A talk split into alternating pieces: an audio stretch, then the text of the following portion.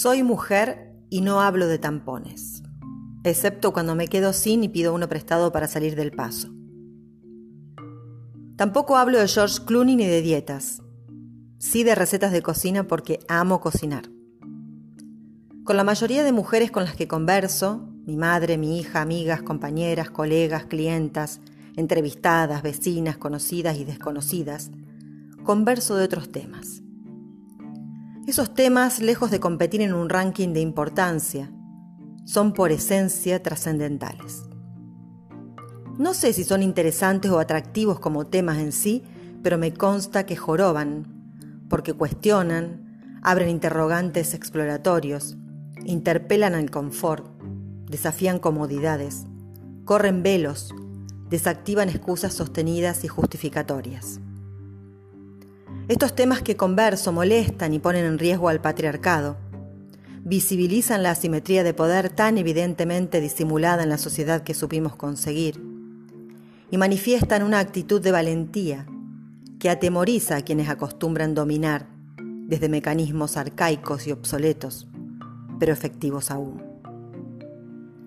Con las mujeres converso sobre herramientas para sanar profundas lesiones ocasionadas por hombres abusando del poder en nuestro camino, de estrategias para llevar adelante una familia monoparental, ya que hay muchos padres que olvidan perfectamente su rol, o de cómo resetear del ADN los sesgos machistas que aún permanecen gracias al aporte y soporte de mentes clausuradas, que se aterrorizan ante las transformaciones imprescindibles.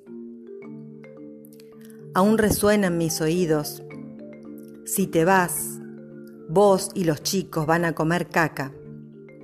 Frase casi de cabecera de quien usufructuó durante casi 18 años de matrimonio mis talentos, energía, capacidades, habilidades, tanto en el plano laboral como en el familiar. Ambas empresas estaban dominadas por el hombre de la casa y en esa organización impuesta por la fuerza, autoridad era autoritarismo. Y si no te gusta, andate, pero ya sabes, vos y los chicos van a comer caca. Vez tras vez, vez tras vez. Ante la mirada de nuestros hijos, horrorizados y espantados. Dicen que si hay alguien que somete es porque hay quien se deja someter. ¿Podría decirse entonces que yo, casada a los 21 años, por haber creído en una promesa de amor y luchar por sacar adelante ese proyecto de vida, fui cómplice? Cada vez que le doy espacio a esa pregunta llego a la misma respuesta. Asimetría de poder.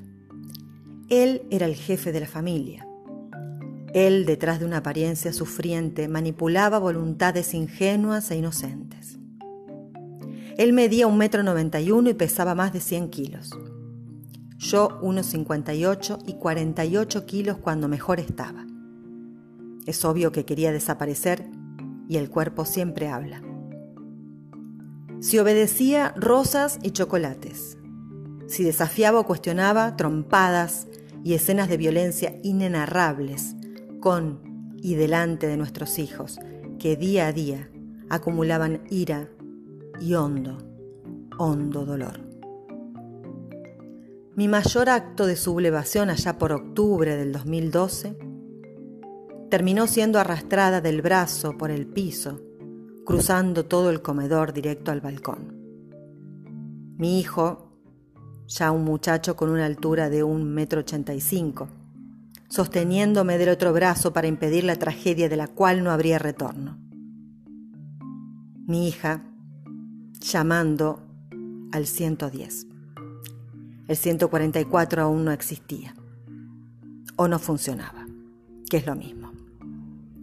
Ese fin de semana urdimos la huida secreta y corrimos para salvar nuestra vida. Va, eso creíamos. En realidad, la vida nos estaba rescatando de esa muerte cotidiana y silenciosa. Nuestro entorno, al vernos a salvo, recuperó la calma. Ahora a salir adelante era el mantra diario. Vos podés, sos fuerte, sos capaz, sos valiente. El dogma de la Iglesia me indicaba que si quería seguir siendo hija de Dios, comulgar en la misa y ser servidora, debía iniciar un proceso cuasi jurídico ante la institución clerical representada por un abogado con influencias en ese ámbito, y comenzarlo respondiendo un cuestionario de 200 preguntas, creo, si mal no recuerdo, que comenzaban con ¿Su cónyuge era así cuando lo conoció? ¿Cómo fue la noche de bodas? ¿Cómo fue la luna de miel? Se ve que si uno había adquirido esa promesa a sabiendas, tenía que hacerse cargo hasta que la muerte los separe.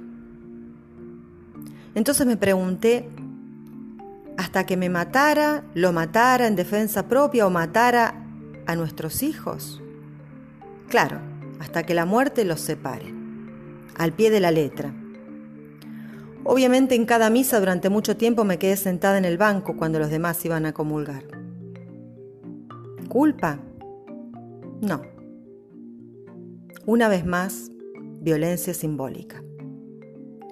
Parece que a las jerarquías eclesiásticas se le había olvidado la cita bíblica de Mateo 18:6 en la que Jesús advirtió al fariseísmo, si alguien hace que uno de estos pequeños seguidores míos deje de confiar en mí, merece que le aten al cuello una piedra enorme y lo tiren al fondo del mar. Las amenazas se cumplieron y tuvimos que pagar por la traición de irnos, renunciando a todos los bienes que habíamos conseguido juntos, en familia.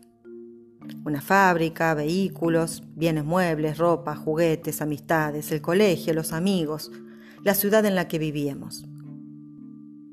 La violencia patrimonial hizo que todas las deudas de la empresa quedaran a mi nombre.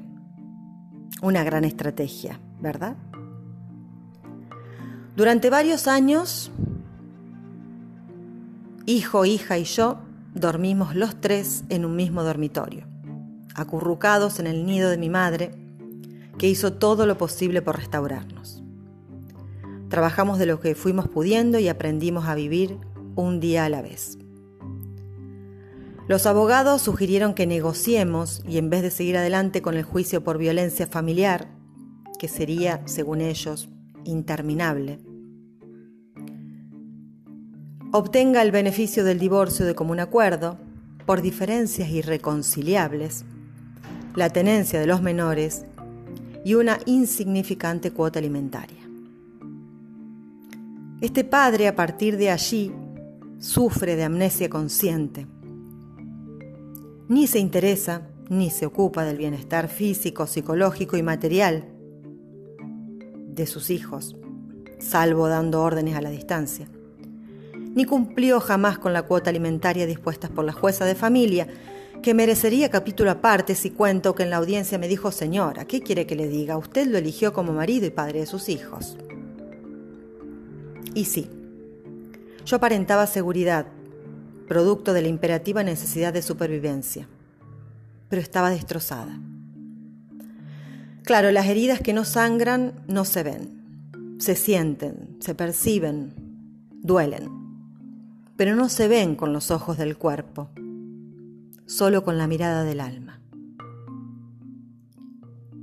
Y da vergüenza, propia y ajena, contar esto, pero es necesario para que quien quiera oír, oiga y para mirar al miedo a los ojos y celebrar los corajes aprendidos, pasando de lo imposible a lo probable para llegar a lo posible.